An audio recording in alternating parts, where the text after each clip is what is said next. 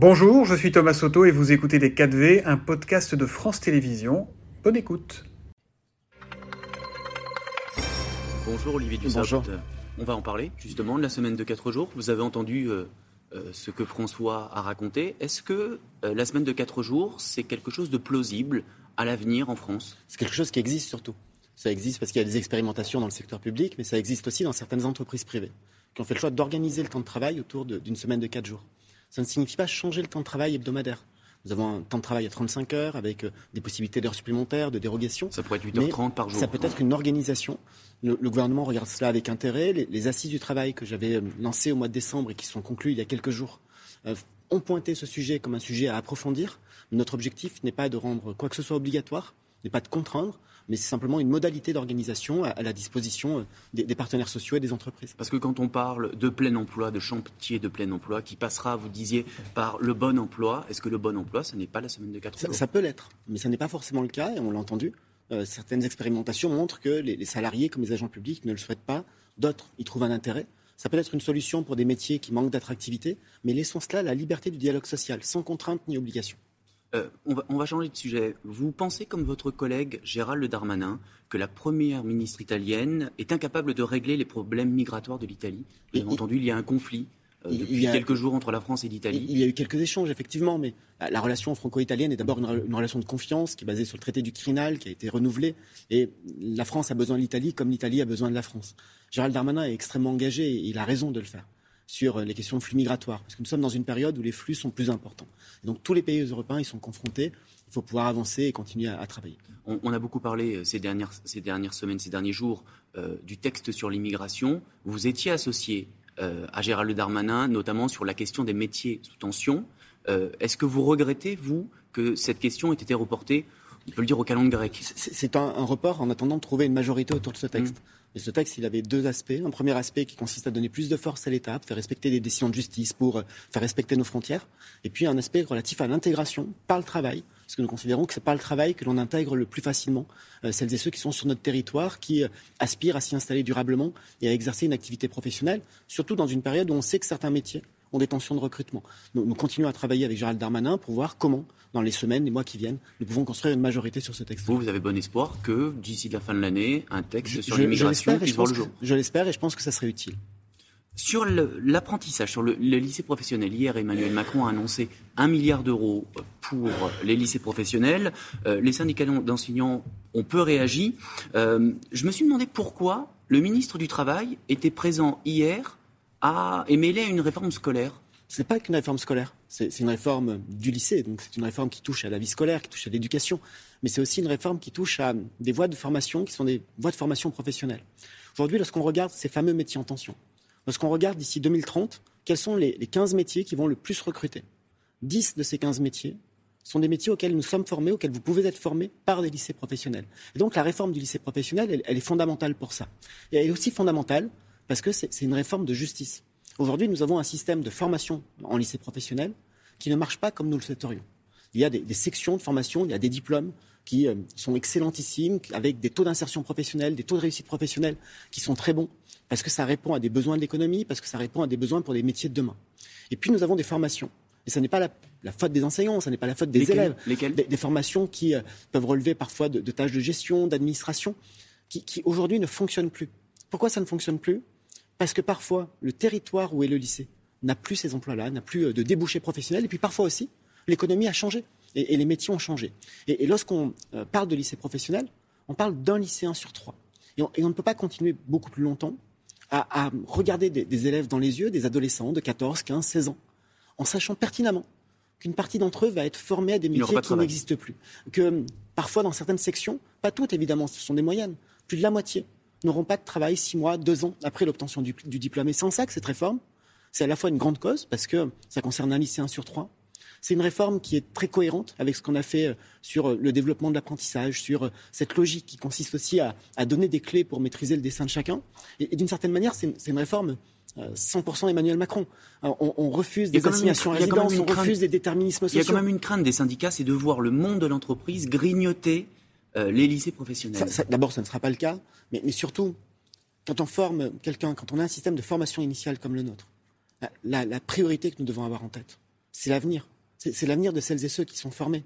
Nous, parlons d'adolescents, les, élèves de lycée professionnel, qui en moyenne ont eu plus souvent des difficultés scolaires que les autres avant de rentrer au lycée professionnel, qui ont eu des résultats un peu moins bons. Nous parlons d'adolescents qui vivent dans des familles qui, en moyenne, sont plus défavorisées que dans les lycées d'enseignement général. Il, y a 3% des élèves de lycée professionnel qui ont des parents euh, cadres ou professions libérales. C'est presque 30% dans les lycées généraux. Donc il y a des, écarts, il y a des différences, nous le savons. Et hier, j'entendais quelques réactions. Vous l'avez dit, euh, les organisations syndicales ont fait mmh. valoir des, points de vigilance. Mais j'ai entendu quelques réactions, y compris euh, dans les commentaires médiatiques, disant mais finalement, tout ça c'est très technique. On parle de stage, on parle de modules, on parle euh, de, réforme du fonctionnement des lycées professionnels. Est-ce que c'est vraiment du niveau du président de la République? Il y a une forme de mépris là pour vous? je, pense que c'est une forme de mépris. Je trouve ça assez scandaleux. Parce que peut-être que celles et ceux qui euh, se disent parfois des leaders d'opinion, qui euh, ont la voix au chapitre, qui, ont, voix publique, c'est peut-être des commentateurs, c'est peut-être parfois malheureusement des commentaires journalistiques. S'ils avaient plus souvent dans leur famille des élèves inscrits en lycée professionnel, s'ils étaient plus souvent confrontés aux difficultés d'insertion professionnelle de cela, ils n'auraient pas forcément cette forme de, condescendance. Et je, reprends les mots d'une autre journaliste, je pense à une journaliste des Échos, qui dit il n'y a pas l'aristocratie des réformes. Et je partage cela. Toutes les réformes sont bonnes, et cette réforme, elle, a un objectif. C'est de faire en sorte que ces, jeunes qu'on envoie vers les lycées professionnels, qui vont vers les lycées professionnels, ils soient pour être formés à des métiers qui existent demain. Des, métiers qui leur donnent des débouchés. Vous, le ministre du Travail, ça vous fait du bien de dire qu'il y a des réformes qui sont bonnes et qui passent plus facilement que d'autres Toutes les réformes sont utiles, toutes celles que nous menons sont utiles. Certaines sont plus difficiles que d'autres, j'en ai fait l'expérience, et parfois même plus impopulaires. Euh. Mais, celle-ci, cette réforme des lycées professionnels, elle, est extrêmement importante parce que, oui, il y a des sections, des, formations au lycée pro qui, pardon l'expression, qui cartonnent, puis il y en a d'autres parce qu'on ne les a pas réformées depuis 20 ans, 30 ans, parce qu'elles n'ont pas été adaptées à l'économie en général ou à l'économie du territoire, elles ne marchent plus, elles n'offrent pas de débouchés, et c'est finalement une trahison on, trahit la promesse qu'on fait à ses élèves. Pour revenir sur la précédente réforme, celle des retraites, et notamment les, négociations, les discussions qu'il peut y avoir avec euh, les syndicats. Euh, est-ce que les lettres d'invitation ont été envoyées aux syndicats? Parce qu'on en parle depuis quelques jours, mais finalement, les invitations, on ne les voit pas venir. Je crois que ça n'était pas le cas hier soir, mais c'est le, cabinet de la Première ministre qui... Il y a un problème euh, à la Poste Il y a un problème, de, timbre Peut-être tout simplement que on est sorti de cette réforme, il y a eu la validation du texte par le Conseil constitutionnel, la plupart des organisations syndicales nous avaient dit euh, nous, nous, sommes fâchés, nous sommes en désaccord, mais à un moment, nous allons reprendre le dialogue sur des sujets qui intéressent euh, mmh. les, travailleurs, les salariés, les, entreprises. Et nous avaient parlé de délai de décence, en nous disant on, laisse passer quelques semaines. La première ministre l'a dit. Elle, va, elles, attendent. Elles attendent elle va, la première ministre les syndicats attendent quand même les, invitations. La, première ministre va inviter les, les organisations syndicales à des réunions bilatérales. L'essentiel, c'est que le fil du dialogue soit repris, soit repris à cette occasion-là mais qui soit aussi repris sur des textes qui sont attendus, qui sont utiles. Les partenaires sociaux, quatre syndicats sur cinq, trois organisations patronales sur trois, ont, signé un accord, donc un accord interprofessionnel, de, partage de la valeur. Je présenterai à la fin du mois de mai au Conseil des ministres un texte pour inscrire cet accord dans la loi. Pour ce seul sujet, qui est important par ailleurs, il faut qu'il y ait un dialogue, un échange pour que notre engagement d'inscrire l'accord de manière intégrale et fidèle dans la loi puisse être vérifié, qu'on puisse partager sur les, rédactions législatives.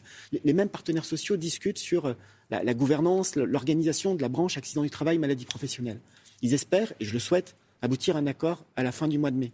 Si cet accord est, signé, il faudra aussi qu'on regarde comment l'inscrire dans la loi. Et donc pour tout cela, ça n'est que deux exemples parmi plein d'autres, il faut qu'il y ait un dialogue et un échange. Vous avez à votre agenda aussi une autre date, certainement euh, euh, inscrite, c'est le 8 juin, le jour où les députés Lyotte vont déposer leur proposition de loi pour abroger la réforme des retraites avec euh, euh, un chef de file que vous connaissez, que vous commencez à connaître, euh, Charles de Courson. Est-ce que ça vous inquiète, cette PPL je, me souviens de Charles de Courson qui défendait la retraite à 65 ans il y a quelques années.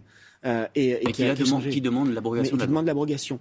Nous, verrons, parce que c'est un débat parlementaire et dans une situation de majorité relative, il faut toujours être prudent. Ce que je note, c'est que cette proposition, elle se contente d'abroger. Elle n'apporte aucune solution. Aucune. C'est-à-dire que si cette, vous n'avez pas peur d'aller au vote, si cette loi était adoptée, ça veut dire qu'en 2027, notre système de retraite, il fait 13 milliards de déficit par an. Vous n'avez pas peur d'aller au vote Qu'en 2030, il fait 30 milliards d'euros. Vous n'avez pas peur d'aller au vote nous, verrons. C'est un, débat, c'est inscrit, et, le Parlement va, en être saisi. Et, le Parlement aura très certainement à voter, bien mm. évidemment, comme toute proposition de loi.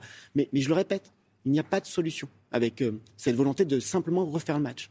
Si, cette loi était adoptée, pas seulement le 8, mais si elle allait au bout de son chemin législatif, il y aura un déficit abyssal que personne ne remplirait. Merci beaucoup. Bonne journée à tous. Merci beaucoup à tous les deux. Les invitations donc, ne sont toujours pas parties euh, vers les, organisations syndicales euh, par Elisabeth Borne, mais qui ne devraient pas tarder à, les envoyer, nous a indiqué Olivier Dussopt. C'était Les 4V, un podcast de France Télévisions. S'il vous a plu, n'hésitez surtout pas à vous abonner. Vous pouvez également retrouver tous les replays en vidéo sur France.tv.